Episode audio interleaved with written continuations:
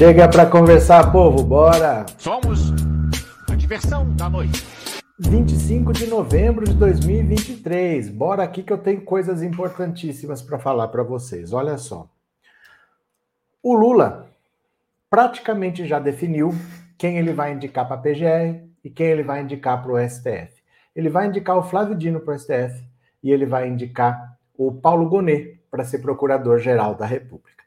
Ah, mas o Paulo Gonet é conservador de direita. É. É. Gente, o Ministério Público é uma entidade que paga muito bem. Tem um concurso concorridíssimo. Para entrar lá, você tem que ter estudado nas melhores escolas. Você tem que ter tido uma preparação específica para esse concurso. Não é concurso assim que, que você trabalhando durante o dia, estudando à noite, você consegue passar só entra no Ministério Público as pessoas que têm que já vêm de uma família rica, que já vêm de uma família ou de procuradores, ou de juízes, ou de advogados, de alguém da área do direito. Então ali todo mundo é de direita. Mas, ah, mas ele é conservador. É, todos os outros também. Todas as outras opções também seriam. Ah, mas ele é amigo da Bia Kicis. Claro, ela era procuradora. Eles estudaram na mesma turma. Eles são amigos de longa data porque ela era procuradora. Todos os outros também seriam, ela provavelmente conhece todos. É, a Bia Kisses era procuradora no Distrito Federal, ela saiu do Ministério Público, entrou na política, ela conhece todos. Não dá para fugir de certas coisas. Ah, eu quero um cara é, pintado de vermelho, com uma estrela dourada na testa. Não tem essa pessoa no Ministério Público. Não tem. Não tem. Para o STF, o Lula vai indicar o Flávio Dino. O Flávio Dino não é porque ele é a pessoa mais competente do mundo, embora seja extremamente competente, mas não é essa a questão principal. Tem um monte de gente que é competente. Pode ser uma mulher negra? Pode. Pode ser um monte de gente. Mas o Flávio Dino é o cara que é o tanque que vai do lado do Alexandre de Moraes passar por cima dos bolsonaristas. Porque o Lula sabe muito bem, com tudo que o Bolsonaro fez. Bolsonaro não é um político pura e simplesmente. Bolsonaro é um bandido, na acepção da palavra. É um bandido cercado de bandidos e ele armou esses bandidos. As pessoas estão armadas, elas andam por aí armadas. Então a vida do ministro do Supremo corre risco. Eles sabem. A, a necessidade de colocar Bolsonaro na cadeia, ninguém questiona. Só que muitos se acovardariam. A Rosa Weber, em 2018, quando eles iam votar o habeas corpus do Lula, o Lula ia ser solto para disputar aquela eleição, a Rosa Weber se acovardou. O general Vilas Boas disse que ia botar tanque nas ruas se soltassem o Lula, ela mudou o voto. Foi 6 a 5. Poderia ser 6 a 5 a favor do Lula, foi 6 a 5 contra o Lula. Então o Lula sabe que o Flávio Dino vai para cima e não vai se acovardar, como o Zanin. O Zanin enfrentou o Sérgio Moro, ninguém queria pegar a causa do Lula. Tava todo mundo contra o Lula. O Lula é ladrão, o Lula é corrupto, ninguém queria. O Zanin ficou e derrotou o, o, Sérgio Moro. Então ele sabe que ele tem dois aliados para a batalha. E ele quer colocar o Flávio Dino junto com o Alexandre de Moraes, junto com o Gilmar Mendes, junto com o Barroso, até o Faquin. O Faquin tem mudado bastante os votos dele. O Toffoli está se reaproximando do Toffoli. A Carmen Lúcia, mudou muito desde que a Vaza Jato mostrou os áudios do pessoal debochando da morte do neto do Lula, debochando da morte da Marisa Letícia. Ela, ela se tocou muito com aquilo, ela mudou bastante o posicionamento dela em relação à Lava Jato, em relação ao Lula, ela mudou bastante. Então ele sabe que o campo de batalha vai ser o STF. E ele precisa indicar alguém que denuncie o, o, o Bolsonaro e alguém que assuma o risco de julgar o Bolsonaro. O Paulo Gonet não é a pessoa perfeita, não é a pessoa que ele quer, mas é a pessoa indicada pelo Alexandre de Moraes e pelo Gilmar Mendes. Então, olha só o que, que o Lula fez. Quando o Senado começou a atacar o STF, primeiro foi por causa do marco temporal. Né? A bancada ruralista é a maior da Câmara e do Senado. A maior é a bancada ruralista. A tese do marco temporal derrubada vai diretamente contra os interesses dos ruralistas. Só que não é só isso. O Lula indicando o próximo PGR, seja quem for, só o fato do Lula indicar as investigações da Polícia Federal que estão chegando ao fim, O Bolsonaro pode ser julgado lá para abril, maio. É daqui seis meses no máximo, pode ser o julgamento dele. E quando ele for condenado e preso, não é só ele. Os financiadores do golpe também são. Quem são os financiadores do golpe? O agro. Esses fazendeiros. Lembra aquele tiozinho que foi na CPMI, que era o rei da soja, e não falou nada o depoimento inteiro? É um senhor de seus 70 anos de idade. Ele vai ser condenado a 20, 30 anos de prisão, ele vai morrer na cadeia. E como ele, tantos outros. É gente que tem muito dinheiro. Então, essa ofensiva do Senado contra o STF é para tentar falar: vocês viram que nós estamos aprovando PEC contra vocês? Não é a PEC. Mas nós temos a coragem para enfrentar e somos nós que fazemos impeachment de ministro do Supremo. Tem 50 pedidos de impeachment aqui no Senado. Se vocês quiserem nos condenar, nós vamos pegar um desses pedidos e vamos fazer o impeachment de vocês. Vou tirar o Alexandre de Moraes, vou tirar o Gilmar Mendes. Então, essas PECs que estão tentando ser aprovadas são uma intimidação ao STF. Se vier para cima de nós, nós temos votos para ir para cima de vocês. Aí o que, que o Lula fez? Fez um jantar no Palácio da Alvorada, chamou o Zanin, o Gilmar Mendes, chamou o Alexandre de Moraes e falou: Eu vou indicar o Paulo Gonet. Porque o Paulo Gonet era a sugestão do Alexandre de Moraes e do Gilmar Mendes. Então ele está falando assim: vocês não vão ter que enfrentar o bolsonarismo lá? E vocês não querem o Paulo Gonet como parceiro? Porque o Paulo Gonet vai ser parceiro de vocês para botar o Bolsonaro na cadeia? Não são vocês que estão sugerindo? Então estamos juntos. Eu vou dar o PGR que vai trabalhar com vocês, do jeito que vocês querem. O Lula fez uma aliança com o STF. O Lula se uniu ao STF contra o bolsonarismo, porque o legislativo deixou o STF sozinho para lutar contra o Bolsonaro. Eles não fizeram impeachment do Bolsonaro, eles não fizeram nenhuma ação contra as atitudes do Bolsonaro presidente ainda. Eles simplesmente ficaram olhando o STF se virar. E o Lula está falando: não. Se agora eles estão te atacando, eu vou me unir a vocês. Vamos todos juntos para lá. Então o Paulo Gonet está sendo indicado porque ele foi indicado ao Lula pelo Gilmar Mendes e pelo Alexandre de Moraes, que falaram: a gente quer esse cara aqui, ó. Nós vamos botar o Bolsonaro na cadeia, mas a gente quer esse cara fazendo a denúncia. E o Lula falou: então estamos fechados. Eu vou botar o Flávio Dino com vocês aí para ir para cima e vou colocar o cara que vocês falaram para fazer a denúncia contra eles. E aí o desespero está baixando. Esse desespero da gadaiada é porque eles estão vendo que a união do Lula com o STF vai botar eles na cadeia. Então não, não se iludam, ah, mas ele não é progressista. Gente, ninguém está vendo, não é essa a situação. A situação é: é preciso colocar Bolsonaro na cadeia. Eu não posso escolher quem eu quiser. Eu tenho que escolher dentro do Ministério Público, onde todos são de direita. Não tem ninguém lá comunista no Ministério Público. Então, dessas opções, o Lula fez um acordo com o STF. Vamos juntos colocar o Bolsonaro na cadeia. Vamos para cima dele. E agora, o STF, que estava meio de nariz torcido por causa do voto do Jacques Wagner, agora já está junto com eles. Aí o Senado já está falando: olha, não vai dar tempo, não dá para sabatinar, a gente não vai conseguir marcar as duas sabatinas para esse ano. E aí o Lula tá junto com o Pacheco agora, convidou o Pacheco para viajar com ele, vai para a COP 28, porque ele quer que agilize. O chefe de todos eles é o Pacheco. E ele falou: "Não, vamos aqui, ó, vamos agilizar. Vou, vou indicar a PGR, vou indicar o Flavidino, vamos sabatinar e vamos colocar para trabalhar". Porque o cenário é esse, o cenário não é, ai, quem que é o ideal? Não tem o ideal. Se tivesse, o Lula já tinha indicado. Não adianta reclamar, não adianta fazer bico. Não tem o ideal. Não tem a mulher negra para o STF. Não tem o PGR que você quer. Não tem. Só que esse, o Paulo Gonet, é o cara que o Gilmar Mendes quer para ajudar a botar o Bolsonaro na cadeia. E o Lula falou: então pronto, eu vou botar o Flavidino aí, vou botar o Gonet, vamos todo mundo para cima para botar o Bolsonaro na cadeia. Se não, se o Bolsonaro não for preso, ele vai infernizar quatro anos até explodir o aeroporto de Brasília, porque dessa vez não deu certo. Em 2026 eles, eles, eles fazem. Se ficar por isso mesmo, as pessoas vão morrer. Enquanto você está pensando, às vezes, ah, mas esse cara, esse cara, as pessoas vão morrer. O Lula está tentando salvar vidas dessas pessoas, prendendo o bandido do Bolsonaro. Bolsonaro não é um político, Bolsonaro é um bandido cercado de bandidos que ele armou. Essa é que é a situação.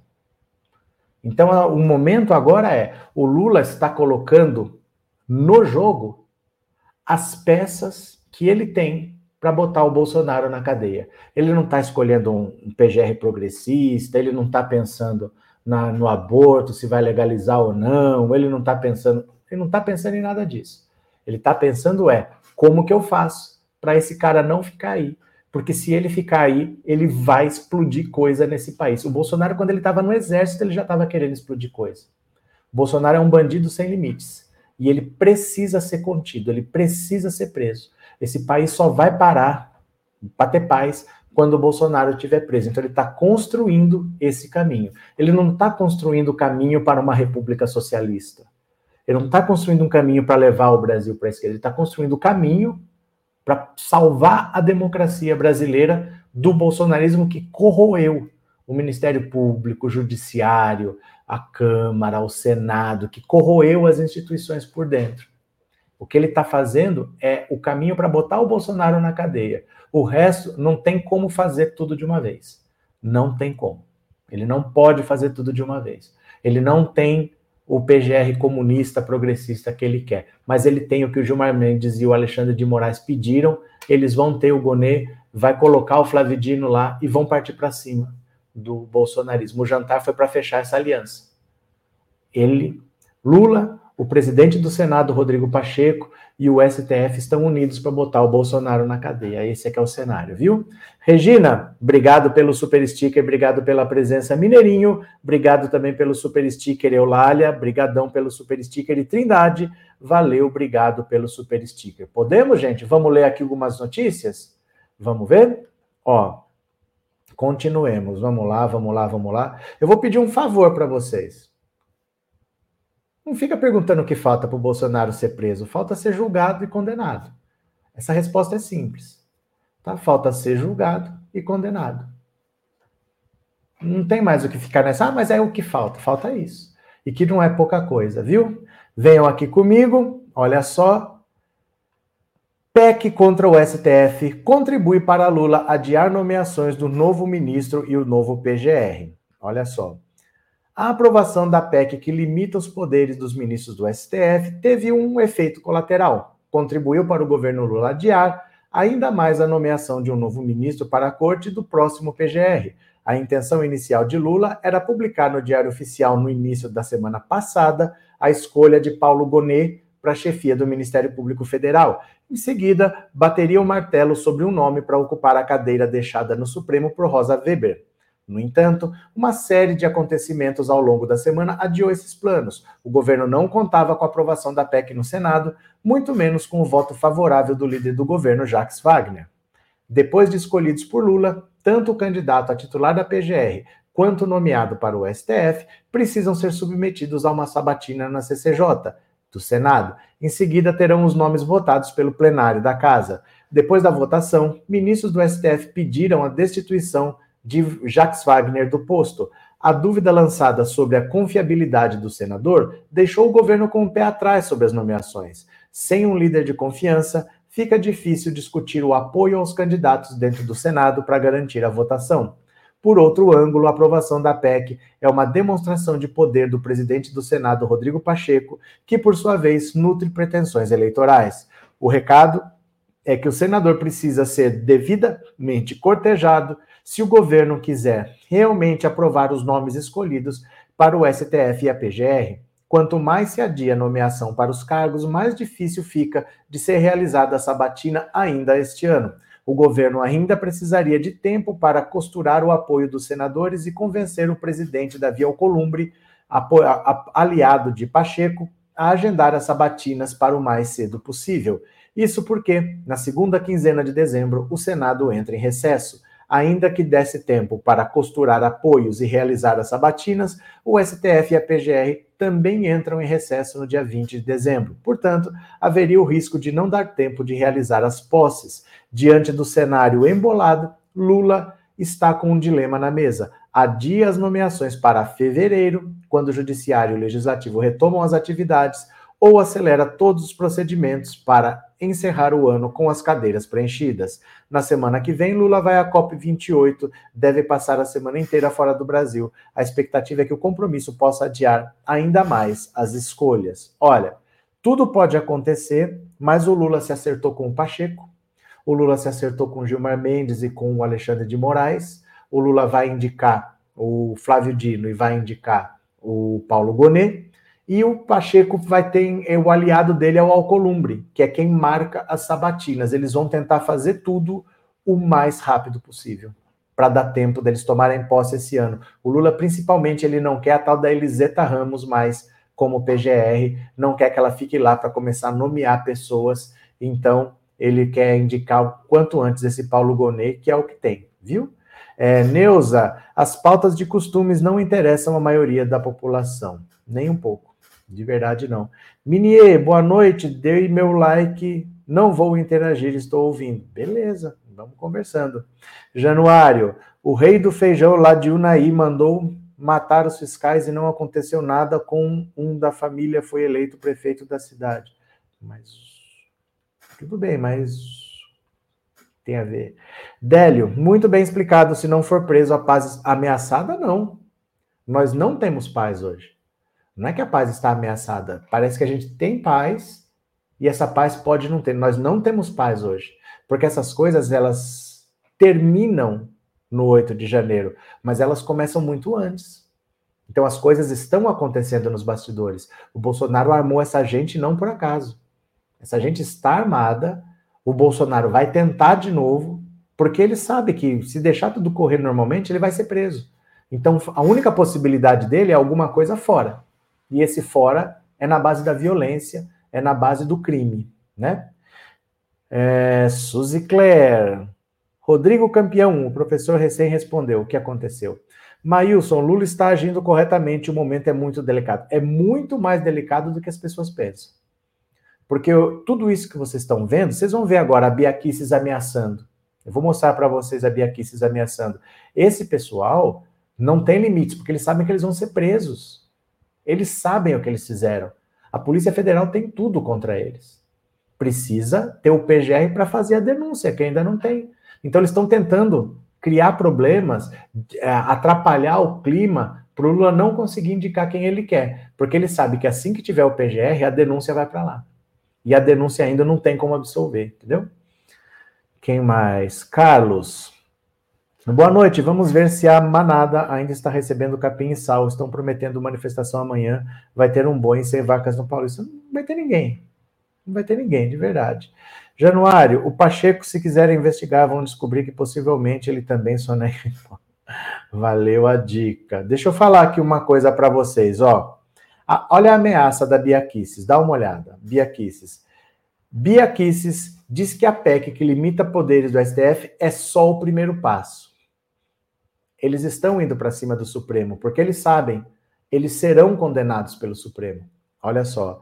A deputada federal Bia Kicis afirmou que a proposta de emenda à Constituição que limita poderes do STF é só o primeiro passo. Em cerimônia da Câmara Legislativa do Distrito Federal, nesta quarta-feira, ao lado da senadora Damares Alves, Kicis disse que o Senado deu um recado. Cumprimento a senadora Damares e te parabenizo porque hoje o Senado fez bonito.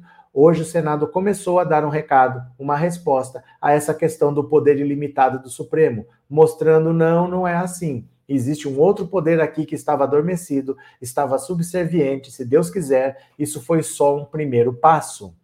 O evento na Câmara Legislativa, de homenagem ao empreendedorismo feminino, aconteceu na noite do dia em que o Senado aprovou a PEC número 8. O parlamento há de levantar porque o parlamento é a casa do povo, e quando o parlamento recupera sua autoridade, quem está sendo prestigiado é o povo, que é soberano. O que ela está falando é o seguinte: nós não vamos deixar o STF fazer o que quiser, nós vamos para cima.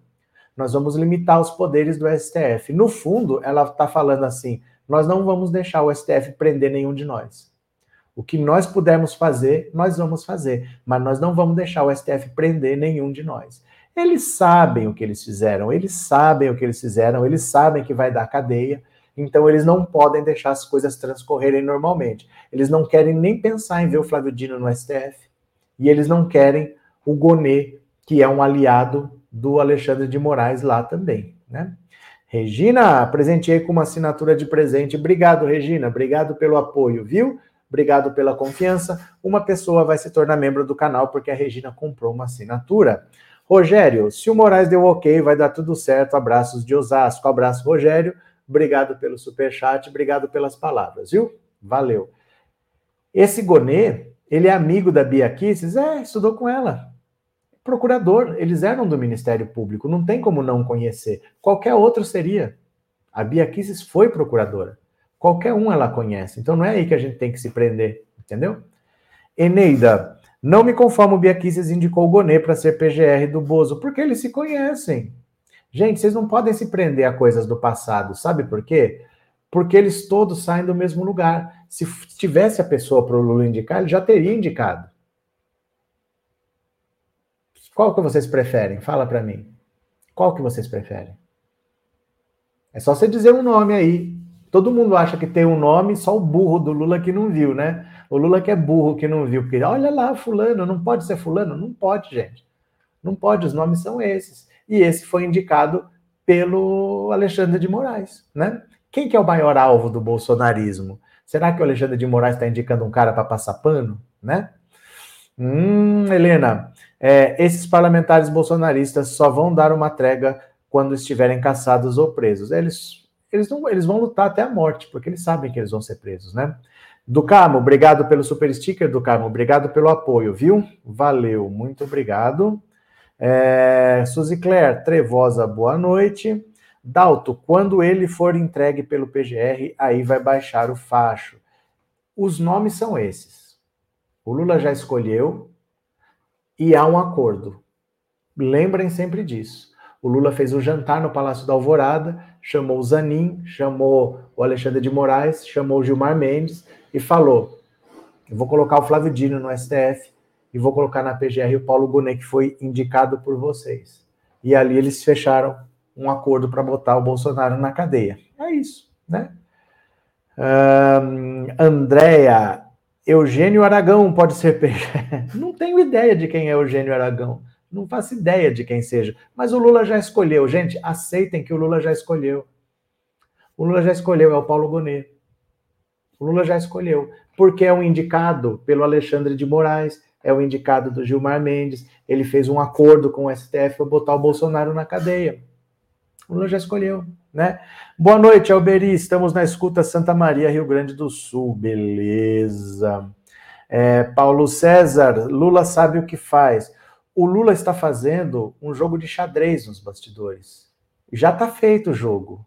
Ah, mas o irmão do Flávio Dino não pode ser. Gente, já está escolhido. E eu já expliquei os motivos. Agora é aceitar. Não adianta ficar esperneando. O Lula já escolheu. Nem a Janja pedindo ele muda. Acho que a Janja pedindo ele muda. É, Glória, esse povo faz parte dos mesmos grupos desde a infância, já se conhece. O Lula quebrou essa bolha. É porque não tem o que fazer. Ele tem que escolher dentro do Ministério Público. É lógico que a Bia conhece todos. Ela era procuradora. Até aí, como é que vai escolher alguém que ela não conheça se ela foi procuradora, né?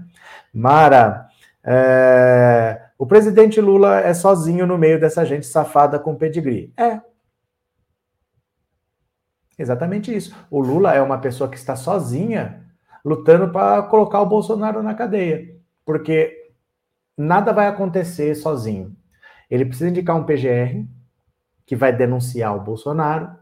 Ele precisa do Supremo que condene e que não se acovarde. No caso dele, já se acovardou uma vez. Então, ele está construindo esse caminho. Mas esse caminho não existe. Ele está sendo construído. Então ele está fazendo o que precisa ser feito, não o que ele gostaria de fazer. Ele gostaria que fosse outra pessoa, ele gostaria de outros ministros, tal, mas o que a gente gostaria, né? O idealismo não enche a barriga de ninguém, gente. O mundo perfeito só existe na nossa cabeça. A vida real é como é, entendeu? Vander, você precisa colocar um QR na tela para o Pix. Eu ponho, você promete que vai usar acima de 800 mil reais? Olha aí, ó. Acima de 800 mil reais, você faz um Pix? Então tá aí. Valeu, Vander. Tá aí na tela. Vamos ver. É, Eliane, esse Gonê vai dar o golpe do presidente Lula. Ele é bolsonarista. Eliane, vou perguntar de novo. Ele indica quem, então? Sabe o que acontece? Vocês parecem crianças esperneando. Vocês não aceitam as coisas. O Lula já aceitou que tem que ser assim, vocês não aceitam. Ai, mas eu não quero esse. Ah, azar, o Lula também não quer. Se fosse quem ele quer, ele já teria escolhido há três meses. Pergunta-se quem o Lula vai escolher para a PGR desde a campanha. Você lembra que o William Bonner perguntou na entrevista do Jornal Nacional se ele ia seguir a lista tríplice? As pessoas querem saber esse nome desde 2022. O Lula não tem esse nome. Não adianta ficar esperneando. Não, não tem o nome que ele quer. Então, se ele tem que escolher desses daí, ele, você prefere qual bolsonarista? Eu pergunto para você. Qual bolsonarista você percebe, prefere? Porque todos são. Vai fazer o quê? Neuza, Lindora foi tratar um câncer lá nos Estados Unidos. E as pessoas gostam muito de atacar o Lula também. As pessoas gostam muito de atacar o Lula, viu? Deixa eu pegar mais uma aqui. Vamos ler mais uma aqui. Vem aqui comigo. Ó, eu vou, eu vou tirar esse código da tela para não tapar para ler a notícia. Depois eu ponho de novo. Bora, vem aqui comigo. Qual bolsonarista você prefere? A pergunta é essa, né? Governo busca boa relação com Alcolumbre para acelerar sabatinas. É o que eu estou falando para vocês, ó. ó. Visando futuras sabatinas na CCJ, o governo Lula evita culpar Davi Alcolumbre pela crise entre os três poderes protagonizada pela PEC, que limita decisões monocráticas. O governo não quer criar indisposição com Alcolumbre, que controla o ritmo dos ritos da comissão. O governo Lula espera, para ainda esse ano, oito sabatinas de indicados para o CNJ e duas para o Conselho Nacional do Ministério Público. Vocês percebem? Parece que só tem uma sabatina para fazer do PGR e uma do Flávio Dino. Tem que fazer oito sabatinas para o CNJ e tem que fazer duas sabatinas para o Conselho Nacional do Ministério Público. Há também o temor do senador atrasar as sabatinas do futuro ministro do STF, do futuro Procurador-Geral da República e do futuro Defensor Público da União.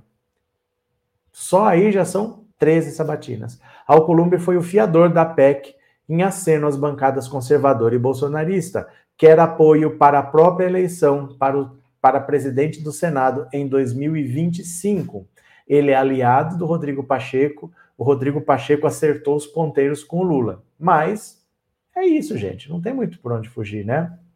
Dalto, matar o bolsonarismo pode ser a última coisa que o Lula possa fazer pelo Brasil. Ninguém sabe, mas precisa ser feito. Não dá para achar que, ah, não, agora eles vão sossegar. O Bolsonaro não vai sossegar. Se ele ficar solto, ele vai tentar de novo. Sandra, obrigado pelo super sticker, Sandra. Obrigado pelo apoio. Pronto, acho que não perdi mais ninguém, não, né? Uh, uh, uh. Boa noite, Maria Rita. Boa noite. Januário, os Estados Unidos estão com o mesmo problema. Vão ter que prender o Trump por motivos parecidos com o do Bolsonaro. Mas lá o problema é maior porque lá não existe ficar inelegível. Lá não, não existe lei da ficha limpa. Lá o Trump preso, ele pode disputar a eleição e pode ser eleito. E aí o que acontece? Ninguém sabe. Nunca aconteceu. Ninguém sabe o que pode acontecer. Maria, Bolsonaro é uma praga que se instalou no nosso país. É, Maria José, gente, se o Gonê vai segurar a democracia, o momento é delicado. Não é o momento de o ideal. Não existe o ideal, não. Não existe o ideal, existe a vida como ela é. Existe a vida como ela é, né? É, Rita, não se engane, até a doidivanas da Damares está trabalhando nos bastidores para derrubar o Lula e o Xandão. Lógico, lógico, porque ela sabe que ela pode ir para cadeia também. Todos os bolsonaristas podem ir para cadeia. Os inquéritos são sigilosos. Os inquéritos que estão lá com o Xandão, aquele inquérito das milícias digitais, inquérito dos atos antidemocráticos, é tudo sigiloso, nem ele sabe se eles estão lá, né? É... Sandra, se o Gonê for indicado, foi indicado pelo Xandão, não deve ser bolsonarista. Gente, se ele for, todos são. Não adianta muito querer fugir desse cenário. É um meio de gente rica o Ministério Público ali. É de lá que saiu a Bia. É de lá que saiu Augusto Aras. Se ele for, todos são. Não existe o que não é. Entendeu? Não tem muito o que fazer. A vida é assim, né? Vai fazer o quê? Yara, que Deus esteja sempre ao lado do Lula, em nome de Jesus Cristo, guiando-os em todos os instantes. Pronto. Mais uma? Bora aqui para mais uma? Vamos ler mais uma, porque, ó, Olha, olha o choramingo, olha o choramingo, presta atenção. Não dá tempo de votar nomes para PGR e STF nesse ano, diz o vice-presidente do Senado. Ó, ó o pessoal com medo do Lula indicar. Não parece que botaram uma peruca no velho da van, gente? Olha, parece que botaram uma peruca no velho da van, que coisa estranha. Em entrevista ao Globo, o vice-presidente do Senado, veneziano Vital do Rego, prevê que as indicações do presidente Lula para o STF e para a PGR só serão analisadas em 2024. O motivo, segundo ele, é o calendário apertado de votações da casa até o fim do ano. O parlamentar defende ainda um cronograma para o executivo pagar emendas parlamentares. Então, ó, aqui vem uma chorumela, né? A entrevista dele não precisa ler a entrevista dele. O importante é o seguinte: ele está dando a dica de que eles não vão votar esse ano. O que o Lula está fazendo é exatamente acelerar tudo. Convenceu a Columbre, por exemplo, olha, tem que votar a Defensoria Pública da União, tem que votar as, as pessoas que são do Conselho Nacional do Ministério Público. Prioridade é PGR e STF. Alcolumbre, faz aí um cronograma priorizando esses dois. É isso. Então eles estão falando que não dá tempo, que não vai ficar, porque eles morrem de medo do Lula indicar o Flávio Dino e eles morrem de medo do Lula indicar o indicado pelo Alexandre de Moraes e pelo Gilmar Mendes. Se eles pudessem, eles fariam um impeachment do Alexandre de Moraes e do Gilmar Mendes. Mas eles estão vendo os dois indicarem o PGR, que é quem denuncia eles todos.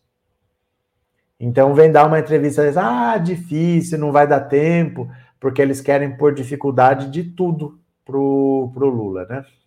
Continuemos aqui.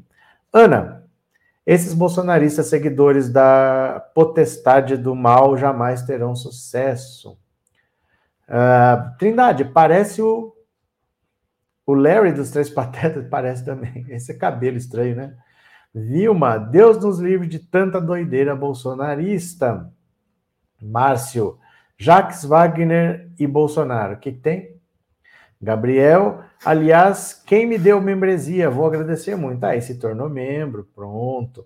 Neuza, essa gente do judiciário são todos de famílias ricas e bolsa. Gente, vocês não têm noção, ó. Vocês não têm noção. Eu vou ajudar vocês a entenderem uma coisa aqui, ó. Dá uma olhada aqui. Mostrar uma coisa para vocês entenderem. O que é esse pessoal do Ministério Público? Sabe o Deltan Dinheiro? Olha a família deles aqui, ó. ó.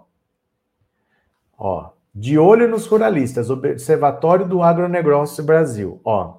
INCRA diz que pagou 147 milhões a mais ao desapropriar a gleba dos Dallagnol. O Dallagnol não tem dinheiro porque ele ganhava bem como como é, como é que fala? o Ministério Público lá, esqueci. Ai, meu Deus do céu. Procurador, né? Esqueci o nome. Ah, esqueci. A família dele é muito rica. A família dele tem terras. O INCRA desapropriou as terras da família Dallagnol e não é que eles ganharam 147 milhões, eles ganharam 147 milhões a mais do que deveria. Eles receberam o valor devido e passou da conta 147 milhões. É sempre isso.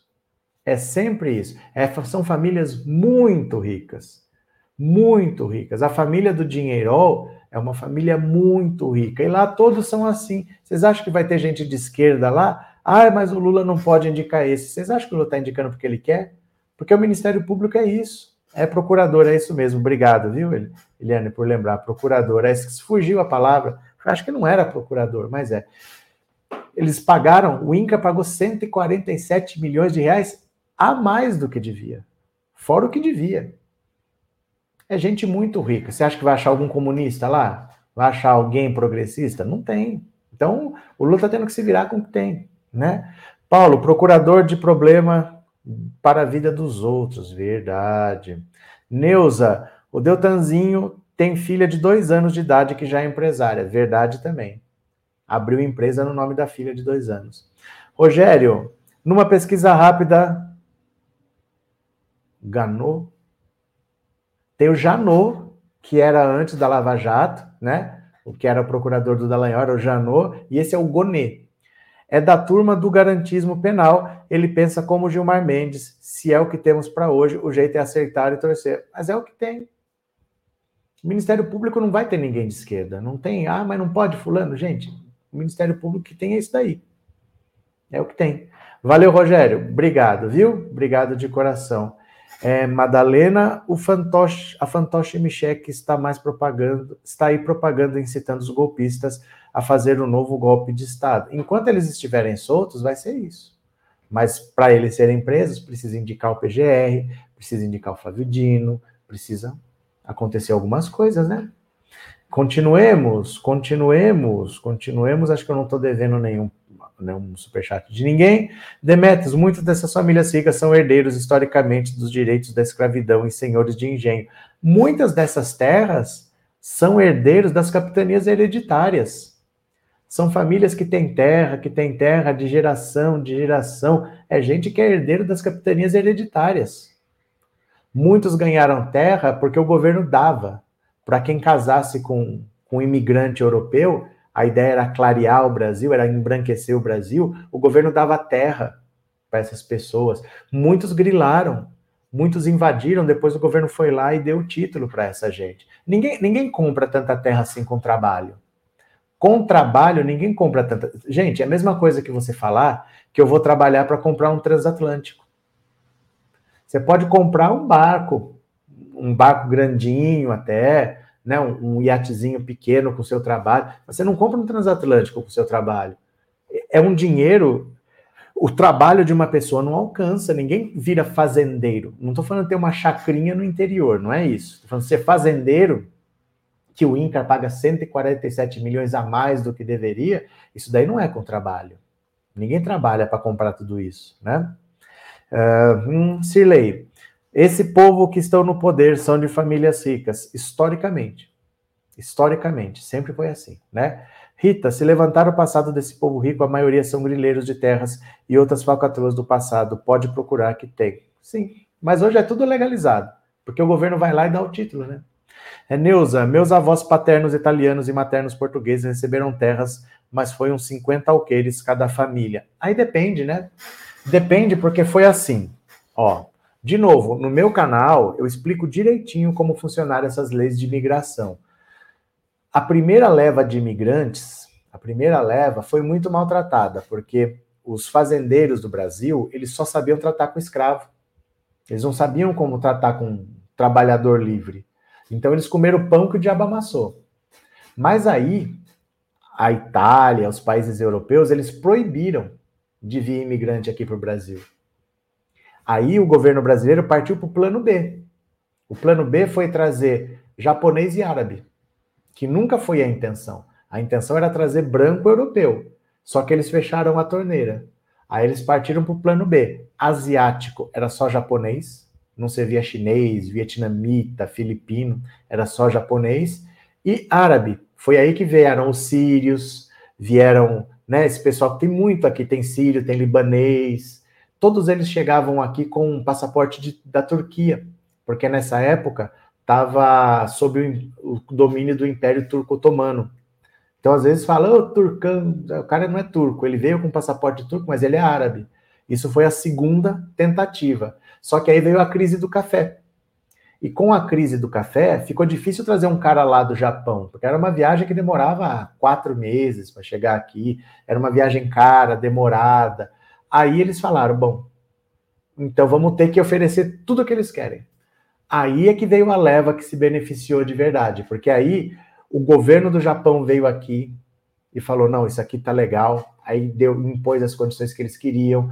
Veio representante de país europeu, aí eles recebiam terra, viajavam de segunda de terceira classe, chegava aqui, recebia comida, recebia semente, recebia roupa, recebia é, produto agrícola, ia para uma fazenda onde tinha casa, tinha escola para o filho dele. Então, na escola, dentro ali, ah, eu sou contra a cota. Os filhos dos estrangeiros tinham escola só para eles aqui. Tinha cota para branco nas escolas. Aí eles receberam tudo. E aí veio muita gente. O Brasil, por exemplo, é o país que mais recebeu italiano no mundo. muito mais que na Argentina, muito mais que nos Estados Unidos. Porque aí facilitou tudo. Então, isso daí é, depende quando veio para saber o que recebeu. Mas se você casasse com um brasileiro, você, sabe, você recebia, porque era um incentivo para miscigenar e clarear a população. Né? É, Gabriel, ninguém se torna rico se nasce rico. É verdade, a não ser. É, a única maneira de você se tornar milionário sem nascer milionário é se você nascer bilionário. Porque aí você pode nascer bilionário, perder um monte de dinheiro e se tornar milionário sem nascer milionário, né? Mas trabalhando não. É, a, a, desculpas, eu vou ler, Silvia. É, Srilei, meu pai, trabalhou a vida toda e morreu sem ter um pedaço de terra, mas muitos estrangeiros ganharam, né? Silvia, infelizmente, somente pessoas ricas e de direita que têm condições de estudar pra, passa no concurso do Ministério Público. O pobre precisa trabalhar logo depois da faculdade. Sim. Cadê? É, é por isso que essa gente é tão contra cotas e programas sociais. Eles não querem gente pobre nos mesmos círculos que eles. Não, e sabe por quê também? É porque todo mundo tem pode ter um filho gênio, pode ter um filho mais ou menos, pode ter um filho burro. A gente não sabe. Só que esse privilégio deles garante que até os filhos burros sejam milionários. O Brasil tem um monte de gente rica, burra, incapaz, incompetente mas o privilégio mantém eles lá, porque eles vão para uma escola boa, daquela escola boa vão para uma faculdade boa, aí eles vão estagiar na empresa do amigo, que é uma empresa boa, ele vai abrir uma empresa, já tem a clientela do pai, o caminho já está pronto. Quando você começa a colocar outras pessoas e começa a ter concorrência, onde que esse pessoal vai conseguir vingar na vida? Porque muitos é como na população, eles não são todos gênios. Ah, ele tem capacidade, por isso que ele é rico. Não, muitos são burros mas mesmo assim o futuro estava garantido, né? Aí eles perdem esse privilégio, vai fazer o quê? É, Ari, não podemos avisar para eles, o Dino, o PGR vai fazer, porque eles vão se articular. Verdade, Ari. Tem uns pessoal da, da, do bolsonarismo que fala, vamos assistir a live do Roberto, porque lá tem informações importantes, viu? Deixa eu contar, Ari. Eu, eu, não, eu não sei coisas místicas, não. O que eu falo é o que está escrito aqui. O que eu falo é o que está escrito aqui. O que eu falo é o que está escrito aqui. O que eu falo é o que está escrito aqui. Tudo que eu falei é público, cara. É público. Eu não sou um cara que tem milhões de contatos. O que eu falo é público. Eu junto as peças para vocês. Mas tudo é público. Ninguém está precisando ver minha live para saber o que eu sei. É público, viu? É... Vander, os estados do sul do Brasil foram mais beneficiados com a vinda de alemães e italianos é porque eram lugares que praticamente não tinham sido colonizados antes. Então, por exemplo, se você vai para a Bahia, a Bahia foi a primeira capital do Brasil. Ali era muito difícil, as terras já tinham donos, já tinha gente que mandava. Agora o sul, ele praticamente não tinha sido colonizado. O aqui, ó, vocês lembram das capitanias hereditárias? 13 capitanias. Só duas prosperaram: Pernambuco e São Vicente. Pernambuco, no Nordeste, e São Vicente, que virou São Paulo. Todo o interior de Brasil foi colonizado por uma colonização que saiu daqui de São Paulo, que foram os bandeirantes. Eles que descobriram as Minas Gerais, eles que foram entrando por Goiás, pelo Mato Grosso, eles que foram colonizando, mas foi assim, ó, do litoral para dentro e meio que subindo. Foram no máximo ali para o Paraná, alguma coisa. Eles não chegaram aí para o sul, lá para a Argentina. Tanto é que uma parte do sul virou Uruguai porque nunca ninguém foi lá. Era pertencer ao Brasil, mas nunca ninguém foi lá. Então acabou perdendo, virou o Uruguai. Mas ali estava mais virgem. Então era mais fácil direcionar para lá, porque, por exemplo, no Nordeste, onde já tinha as fazendas de cacau, já tinha tudo aqui em São Paulo, aqui ainda tinha bastante, né? Precisava de gente para trabalhar na produção do café, na colheita do café. Como eles não iam empregar preto, botaram italiano para colher café. Vander, os estados do Sul. Ah, acabei de ler, isso mesmo. Joseildo, e o Mourão é um inútil senador desde a vice-presidência não faz nada. Felipe, obrigado pelo superchat. Felipe, obrigado pelo apoio, viu? Muito obrigado mesmo. Quem continua? Opa. É, Anne, aqui em Curitiba tem um bairro só de italianos. Olha, a minha família, por parte de mãe. Deixa eu ver se eu acho umas fotos aqui para mostrar para vocês. Aqui, ó. Deixa eu ver se eu acho.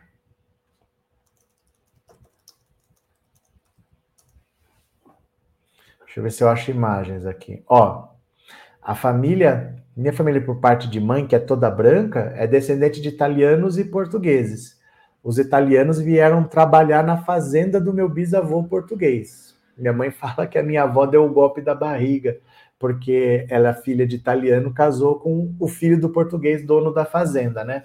Mas assim, eles moravam todos numa colônia de italianos que era a fazenda e virou uma cidade que chama Pedrinhas Paulista, é perto de Assis aqui.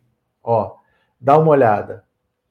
Tem um portal ali, ó, na entrada de Pedrinhas Paulista, que tem a bandeira do Brasil e a bandeira da Itália.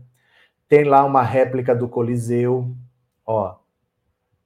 Dá uma olhada, isso aqui a cidade é assim, ó. É tudo voltado para isso de meio querer ser metido a italiano, né? Ó. É uma cidade que era, era uma colônia de italianos, era uma fazenda onde eles moravam e foi virando é, uma cidade depois, ó, ó, Pedrinhas Paulista, bandeira do Brasil, a bandeira da Itália na entrada. Ó. E é tudo casinha assim, ó, bem simples, que era casinha de colono, colono italiano mesmo. Cidade pequena, ó, era uma fazenda, era uma colônia. Então tem muito disso assim. Esse pessoal, todos viraram fazendeiros, todos plantam soja. Tá todo mundo rico, né? É, Gabriel, conheci e soube de um monte de empresários ricos e com muita grana de Santa Catarina que nem completaram o fundamental. É porque o caminho já estava. É, Jamila, eu gosto de suas explicações. Valeu, muito obrigado. Silvia, me impressiona o seu conhecimento. Grata por tanta informação. É que eu sou velho, Silvia. É que eu sou velho, a gente aprende ao longo do tempo, a gente aprende com o tempo. Sandra, tive que decorar na escola todas as capitanias e seus donos. Coisa útil, hein, Sandra? Que coisa útil. Um, Inês, quem diabo é essa Mimi aí? Olha aí, professor Inês, o que, que aconteceu? É, Gesiel, aí, meu amigo, mandei um pix de 30, Deus te abençoe. Valeu, Gesiel. Daqui a pouco eu vou ler o nome de todo mundo, viu? Falcão, professor, guerra na Venezuela afeta o Brasil, imprensa? Quem sabe? Quem sabe? Pode ser uma guerra que fique ali, pode ser que não fique. Não dá para saber o que vai ser. Por isso que o Lula não quer. Por isso que ninguém na América do Sul quer, porque ninguém sabe o que vai ser. E se os Estados Unidos resolverem invadir a Venezuela? Ninguém sabe o que vai ser. Então, o Lula está tentando evitar, porque exatamente ninguém sabe o que vai ser, viu, Falcão? Abraço. Falcão escreveu aquela matéria lá, hein? Aquela matéria falando da Tequinha e da cachorra do Reinaldo Azevedo. Abraço, viu? Cadê quem mais? Demetrios, o clima do sul também pode ter favorecido por essa assimilação à temperatura. Ah, favorecer, favorece, mas eu não acho que foi o principal, porque você está saindo do seu país, né? Por exemplo, no Rio de Janeiro tem uma cidade que chama Nova Friburgo ali só tem suíço. Nenhum suíço sai da Suíça, vai para o Rio de Janeiro e quer o mesmo clima, né? E eles estão lá. Tem é uma cidade fundada por suíços, né?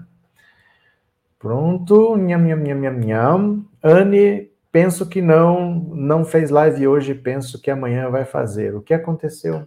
Quem não fez live? Pronto, vamos ler mais uma? Vocês vêm aqui comigo? Vem aqui mais uma, bora, bora, bora. Após morte na Papuda, Janaína Pascoal cobra Carla Zambelli e deputada reage. Você enlouqueceu mais ainda? Pera, pera, pera. Isso aqui é a famosa treta na direita. Mais uma treta na direita. Cadê? Uh, vai, bora. Que delícia, treta na direita.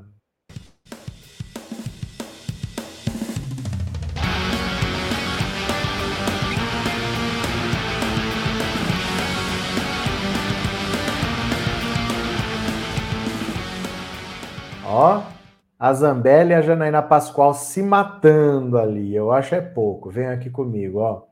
Bora, venha para cá. Após morte na Papuda, Janaína Pascoal cobra Carla Zambelli. Ó.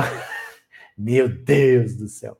A deputada federal Carla Zambelli e a ex-deputada estadual e advogada Janaína Pascoal trocaram farpas nas redes sociais ao tratar da morte de Clériston Pereira da Cunha, preso no dia 8 de janeiro e que morreu no complexo da Papuda.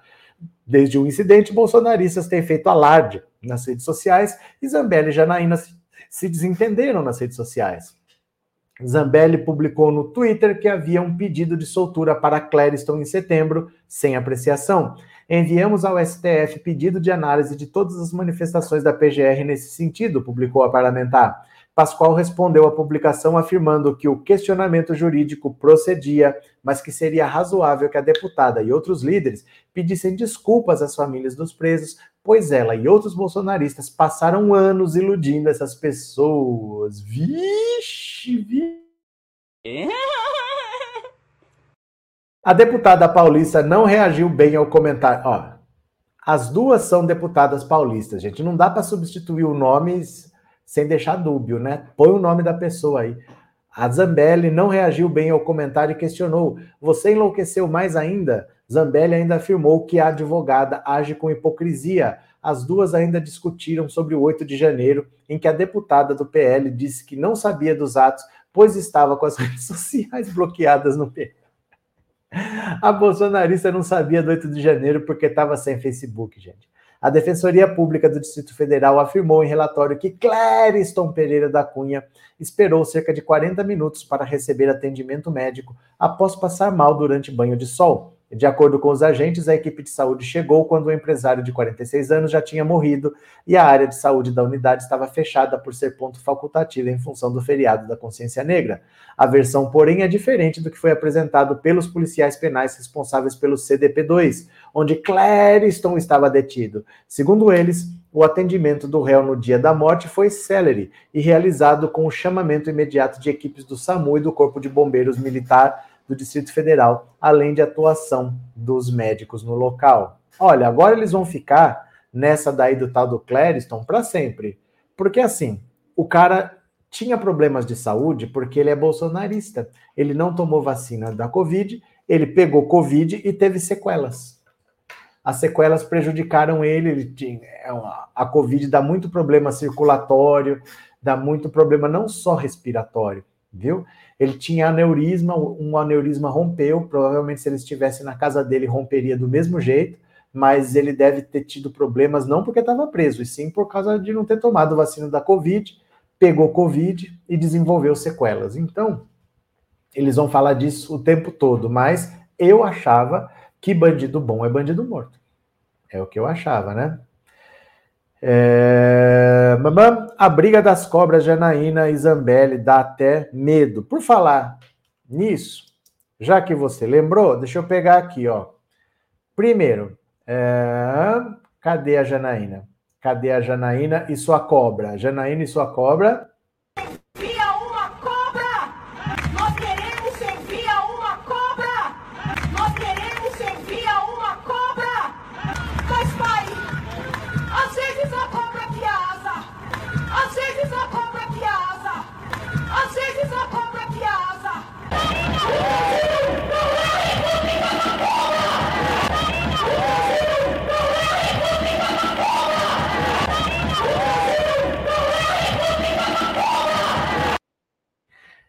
pessoa tão burra que ela tá falando de cobra, ela fala, às vezes a cobra cria asa. Não existe isso de pai, às vezes a cobra cria asa. O que se diz é que Deus não deu asa para a cobra, porque se ela já é um bicho que assusta, imagina se tivesse asas. Ia ser um bicho muito assustador. Então, por isso, Deus não deu asa à cobra. Aí ela entendeu o contrário, que às vezes a cobra cria asa. E travou. Travou. Eu vou, mas eu volto. Espera aí só um pouquinho.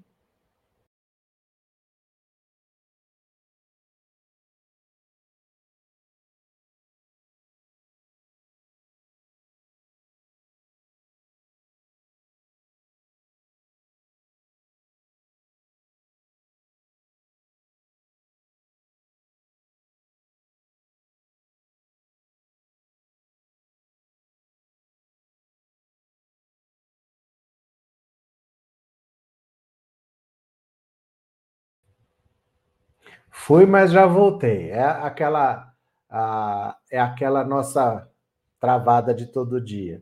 Mas tem também a dona Carla Zambelli, né? Cadê a dona Carla Zambelli? Canta, Carla Zambelli, canta, canta, Zambelli. Carla Zambelli, se o chefe tira a máscara, eu também tiro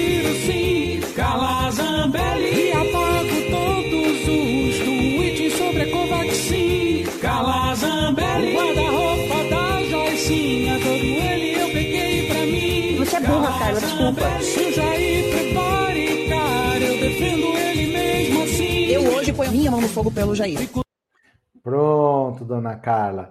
Eu vou fazer agora, vou ver o quem colaborou com o canal no Pix. Se você colaborou no Pix, eu vou falar seu nominho agora.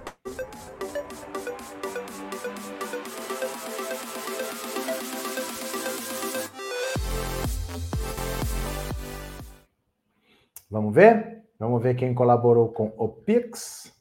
O Pix. Deixa eu agradecer ao Wanderson Roberto da Silva, muito obrigado. Rafael Bruno, valeu. Rosângela dos Santos, muito obrigado. Amélia Lúcia Melo, muito obrigado. É, Aparecida Montônia Nogueira, valeu. Antônio Arilo Silva, muito obrigado, Antônio. Amaro de Souza, muito obrigado. Eu lembro do Padre Amaro. É, João Arimateia de Carvalho, valeu, João. Dionísia Cavalcante, muito obrigado, Dionísia. Eliane Padial, obrigado de coração. Cláudio Vieira, Kátia Cândido, obrigado. Eliane Oliveira, Cristiane Aguiar Zavascki, muito obrigado. É, Gesiel Firmino, Conceição Carneiro, muito obrigado, Conceição. Cícero Rodrigues de Medeiros, obrigado, Cícero. Cadê que eu perdi aqui? Vanderson Roberto da Silva, obrigado, Vanderson. Leandro Oliveira Santos, muito obrigado. É, Hilda Bispo e Leila Maria, muito obrigados. Foram esses, viu, que colaboraram no Pix hoje. Certo, meu povo? Trabalhamos muito, Fizemos nossas duas aulas, duas horas de trabalho semanal. Então, deixa eu ver aqui. Deixa eu ver se eu deixei de. Sumiu todos os piques daqui. Quando sai, volta, some tudo. É, Maria José Zambelli está com queimadura de terceiro grau nas mãos em relação ao Bolsonaro. Vamos fazer o quê, né? Mimi, eu só fico imaginando o perfume de enxofre dessas duas juntas. Marcelo, essa Janaína bem fora da casinha, da cozinha como é professora de direito? Ah, ter um diploma, passar num concurso, não precisa ser inteligente, você tem que ser bem treinado. Se você passou por boas escolas que deram o que você tinha que ter exatamente, mesmo sem ter inteligência, sendo bem treinado, você passa, viu? É, e pronto. É isso, meu povo. Valeu? Obrigado a todo mundo que participou. Um beijo grande. Amanhã tem mais, amanhã estamos junto de novo. Beijão e eu já fui. Obrigado, obrigado, obrigado. Beijo, beijo, beijo.